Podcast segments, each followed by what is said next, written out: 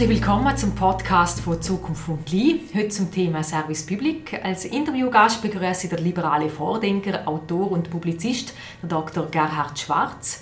Er ist ehemaliger Direktor von Avenir Suisse und Stiftungsrat von Zukunft.li. Herr Schwarz, Sie haben kürzlich in einer Kolumne in der NZZ kritisiert, dass sich die Schweiz mit der Privatisierung für öffentliche Unternehmen schwer tut. Jetzt, wieso sehen Sie das so kritisch? Ich meine, grundsätzlich kann man ja sagen, wenn öffentliche Unternehmen Grundversorgung sicherstellen, ist ja Politik quasi wenn eine Win-Win-Situation. Also die öffentlichen Unternehmen machen Grundversorgung mehr oder weniger gratis dem vielfach und sie spülen noch eine Dividende in Kasse. Jetzt, äh, was gibt es da dran auszusetzen aus Ihrer Sicht? Ja, da gibt es relativ viel auszusetzen. Also erstens äh, halte ich den Begriff Service Public äh, für problematisch. Äh, was ist das? Ist die Versorgung mit Lebensmitteln, ist das äh, nicht Service Public oder äh, Tankstellen oder in meinem früheren Beruf als Journalist Zeitungen, ist das alles nicht Service Public? Das wird alles von privaten Unternehmungen sichergestellt. Also es braucht nicht der Staat zum Grundversorgung sicherstellen. Äh, zweitens äh, gibt es ja einen gewissen Widerspruch, haben Sie jetzt selber gesagt. Sie sagen ja, mehr oder weniger gratis wird da Grundversorgung zur Verfügung gestellt und dann gibt es noch saftige Dividenden. Das geht ja eigentlich nicht auf. Also dort, äh, wo die Unternehmungen etwas verdienen könnten, wo private Unternehmungen etwas verdienen könnten, würden sie ja dann die Grundversorgung auch sicherstellen. Da braucht es gar nicht der Staat. Der Staat braucht es eigentlich dort, wo die Privaten nicht bereit wären, äh, eine Grundversorgung sicherzustellen. Dann kann man aber dort auch keinen Gewinn machen. Oder man macht Gewinn, aber dann verlangt man eigentlich überhöhte Preis. Also da gibt es einen gewissen Widerspruch und für mich persönlich ist die, die Vorstellung, dass es der Staat braucht, um Grundversorgung sicherzustellen, eher eine Ausnahme und äh, ein bisschen ein Mythos, dass, dass man da unbedingt den Staat braucht. Jetzt gibt es aber über Bereich, wo über ein Marktversagen vorliegt, eben, wo Sie angedeutet haben im Energiebereich. Oder eben so, wenn wir Post anschauen, ich meine, eine, eine privatwirtschaftliche Post wird jetzt wahrscheinlich Brief nicht in den hintersten Krachen von der Schweiz hinterher transportieren. Und dann macht man dann halt so gemischt Rechnungen, oder? Man tut das, äh, bei gewissen Bereichen machen sie Gewinn, bei anderen machen sie Verlust, das wird dann so ausgeglichen.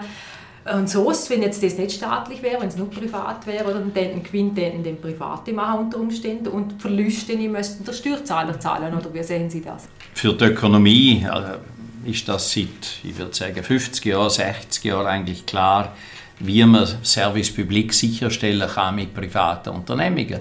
Nämlich indem man sagt, okay, äh, ihr habt das Unternehmen, ihr tut einen Brief verteilen, und äh, dort, wo es sich für euch nicht rentiert, wo ihr das nicht machen würdet, dort subventionieren wir das. Also Tatsache, dass äh, gewisse Sachen von Privaten nicht erbracht werden und der Staat der Meinung ist, das sollte aber so sein, verlangt nicht, dass der Staat selber als Unternehmer tätig wird, sondern er kann private Unternehmer damit beauftragen, dass sie das machen und ihnen für die Leistung etwas zahlen, wo aber der Private äh, nicht bereit wäre, das zu zahlen, weil es würde ja auch ein Privaten hintersten Krach einen Brief bringen, äh, wenn, wenn der irgendwie 50 Franken zahlen würde, halt so viel wie für das Paket oder so. Aber für Politik ist das natürlich weniger attraktiv, um das zu verkaufen, weil man sie als Staat muss dann quasi etwas zahlen und ich komme nicht mehr rüber. Also wenn man Post privatisieren denkt, müsste man für eine gewisse Grundversorgung etwas zahlen, wo man jetzt quasi das Gefühl hat, das haben wir jetzt gratis. Nein, äh, wir tun ja alle Unternehmungen zahlen ja Steuern, wenn sie einen Gewinn machen. Äh, und wenn das so, äh, so Tafelsilber ist, wie man oft gesagt hat, also wenn man da so wahnsinnig viel Geld verdienen kann, dann machen die Unternehmungen ja viel Gewinn und dann zahlen sie auch Steuern. Und der Vorteil ist, äh, dafür ist nicht der Steuerzahler am Schluss der, äh, wo im Risiko steht. Äh, wir haben in der Schweiz in den 90er Jahren äh, die ganzen Kantonalbanken äh, zum Teil sanieren, zum Teil schließen müssen, wo der Steuerzahler viel Geld äh, verloren hat. Äh, wir haben den Energiesektor, haben Sie auch erwähnt. Äh, ich glaube, die, die drei, also Axpo, BKW und Repower haben innerhalb von ein paar Jahren etwa 10 Milliarden an Wert verloren. Also eben das berühmte Tafelsilber, äh, das ist auch ein bisschen eine Illusion, das ist in einem bestimmten Zeitpunkt richtig, aber ähnlich wie bei Privatunternehmungen sind halt auch die Werte grossen Schwankungen ausgesetzt und die sollte eigentlich nicht der Steuerzahler tragen, sondern es ist viel gescheiter, wenn das private Investoren tragen. Aber es hat die Vergangenheit ja auch gezeigt, dass eben äh, auch private Firmen, eben, die too big to fail sind zum Teil, ins Risiko kommen dass dann gleich am Schluss der Steuerzahler wieder mithängt. Oder das wäre wahrscheinlich bei einer privaten Post auch so irgendwie, dass dann gleich das Risiko der Staat trägt. Ja, ich meine, wir haben ja äh, bei der Bankensanierung äh, jetzt in der Schweiz oder weltweit in der Finanzkrise äh, haben wir gesagt, ja, da gibt es gewisse Unternehmungen, dass die müssen wir retten, weil sie sonst eine ganze Kette von, von Konkurs eigentlich auslösen. Das ist bei der Postversorgung überhaupt nicht der Fall. Also das ist wirklich äh, bei der Banken der Fall und zwar nicht wegen der Größe in erster Linie, sondern eben weil sie so vernetzt sind und damit irgendwie die ganze Wirtschaft in Mitleidenschaft gezogen hätten. Und das ist völlig richtig, das ist auch ordnungspolitisch äh, nicht super gewesen, oder? Da hat man eigentlich private Banken und hat gemerkt, irgendwo haben die doch noch eine Staatsgarantie. Äh, aber selbst das äh, würde ich persönlich als die bessere Lösung anschauen, wenn man sich dessen auch bewusst ist, zu sagen, ja, das ist eine private Firma, äh, aber wir müssen der eine gewisse Garantie geben, weil die darf nicht untergehen aus, aus bestimmten Gründen. In Liechtenstein habe ich das Gefühl, gibt es eigentlich gar keine solche Firma, auf die das irgendwie zutrifft. Wenn Sie gerade Liechtenstein ansprechen, wir haben ja ein Kleinheitsproblem mhm. oder halt vielleicht auch Chance, aber mhm. wir haben das Problem von der Kleinheit, dass es eben mehr natürliche Monopol gibt. Das heißt, dass es eigentlich nicht rentabel ist, von mehreren Anbietern, jetzt zum Beispiel im Postbereich, um jetzt da das ganze Land abdecken mit Postdienstleistungen. Ist es denn nicht so, wenn man jetzt so eine Post privatisiert, dass man den quasi ein Monopol privatisiert? Eben, aber, aber Risiken gleich ähm, äh, am Steuerzahler überlässt am Schluss. Das ist schon ein wichtiger Punkt. Also einerseits wetten wir ja in einer liberalen Ordnung, dass es äh, möglichst viele private Eigentümer gibt, die etwas unternehmen und nicht der Staat. Das wissen wir aus allen möglichen Erfahrungen in anderen Ländern und aus der Geschichte, dass der Staat aber nicht äh, der geeignete oder der beste Unternehmer ist. Und andererseits wetten wir Wettbewerb. Und Wettbewerb in kleinen Ländern auf dem Territorium ist natürlich schwierig. Andererseits äh, kann man aber auch sagen, es ist auch ein Vorteil, weil äh, an sich braucht Liechtenstein gar keine eigene Post, äh, sondern ihr habt zwei Nachbarländer und die könnten das ja äh, beide übernehmen. Und äh, der Wettbewerb, äh, das macht man viel in, in so schwierigen Situationen, wo es eben eine Art natürliches Monopol gibt, dass man sagt, es gibt nicht einen permanenten Wettbewerb zwischen zwei Unternehmungen, sondern es gibt einen Wettbewerb darum, wer darf die nächsten fünf oder zehn Jahre äh, das betreiben. Das ist beim Bahnnetz so, das könnte man auch bei der Post so machen und sagen, ja gut, jetzt machen es halt die Schweizer BTT oder die österreichische Post und wenn man nicht zufrieden ist und das Gefühl hat, die verlangen zu viel oder der Service ist nicht gut, dann kann man nach 10 Jahren, nach 15 Jahren sagen, ja, jetzt wechseln wir halt den Provider, jetzt wechseln wir den Anbieter und jetzt nehmen wir einen anderen. Dann hat, man, dann hat man eine Form von Wettbewerb, äh, nicht, nicht einen permanenten, direkten Wettbewerb, aber aufgrund von der, vom Auf Auslaufen von der Lizenz äh, ist es dann doch äh, ähnlich wie ein, ein, normaler Wettbewerb. Aber dann hätten wir unter Umständen einen Schweizer Staatsbetrieb, der den Liechtenstein ins Publikum macht. Das ist richtig. Äh, es ist auch äh, in der Schweiz äh, nicht sinnvoll. Darum, Sie haben ja am Anfang meine Kolumne erwähnt. Die Schweiz tut sich auch schwer mit Privatisierung, übrigens schwerer sogar als die EU, wo, wo man mehr in, in die Richtung druckt. Telekommunikation ist früher etwas Staatliches gewesen. Äh, es gibt ja, das muss man vielleicht auch noch dazu sagen, es hat ja viel äh, auch technische Gründe gegeben, warum man früher etwas staatlich gemacht hat. Also klassisch ist äh, Radio und Fernsehen, weil die Technologien so teuer sind, dass es eine Art natürliches Monopol gegeben hat. Also man hat so viel investieren müssen in die Anlagen, dass ein zweiter dann eben eigentlich nicht Platz hat. Das ist heute alles anders und darum äh, hat auch das äh, eigentlich äh, heute keine Berechtigung mehr. Also die Leute sind furchtbar daran gewöhnt bei uns, äh, aber dass es halt staatlich ist und äh, ja, haben fast ein romantisches Verhältnis manchmal zum, zum staatlichen Fernseher. Ähm, auch dort wird ja immer wieder der Einwand gebracht, ja, aber dann hat es äh, die, die Schweizer Themen oder die österreichischen Themen oder jetzt Liechtensteiner Themen, die sind ja im Privatradio und Privatfernsehen, kommen die ja nicht vor.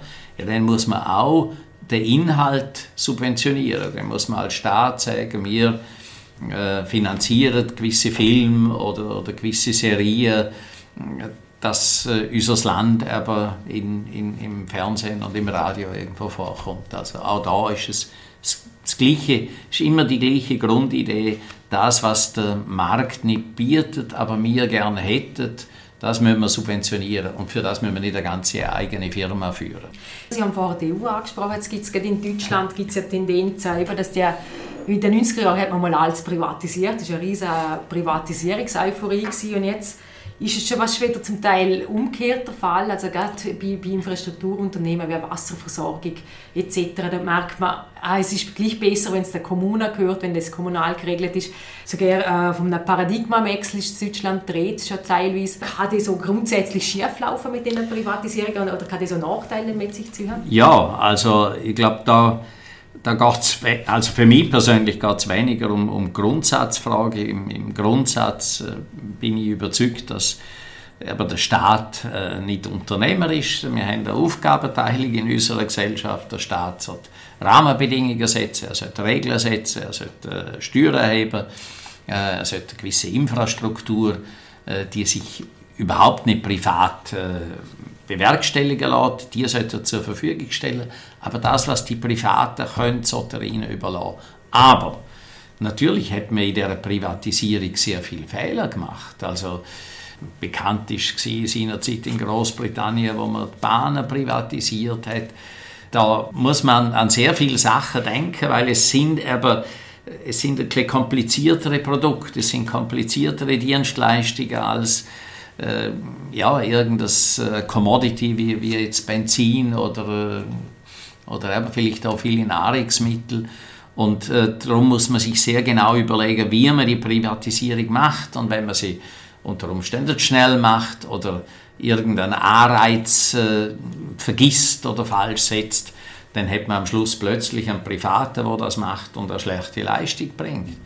Also ich glaube, da sind Fehler passiert. Ich persönlich würde trotzdem nicht sagen, zurückgehen zum Staat als Eigentümer und als Unternehmer, sondern eher überlegen, was sind für Fehler passiert bei der Privatisierung und die versuchen zu korrigieren, beziehungsweise dort, wo man jetzt vielleicht neu etwas äh, privatisiert, äh, das dort besser zu machen sind ja auch grosse Ängste um, wenn man von Privatisierung redet, dass man dann äh, von Arbeitsplätzen auch redet, wo dann sagen, ja, jetzt geht jetzt per Post, oder? da sind wahrscheinlich die Darstellungsbedingungen besser, als wenn man jetzt ein DHL äh, vergleicht oder ein Transportunternehmen. Also haben viele Leute auch Angst, eben, dass sie gewisse Arbeitsbedingungen verlieren oder, oder eben, dass viele Stellen abgebaut werden. Wie begegnen Sie dem?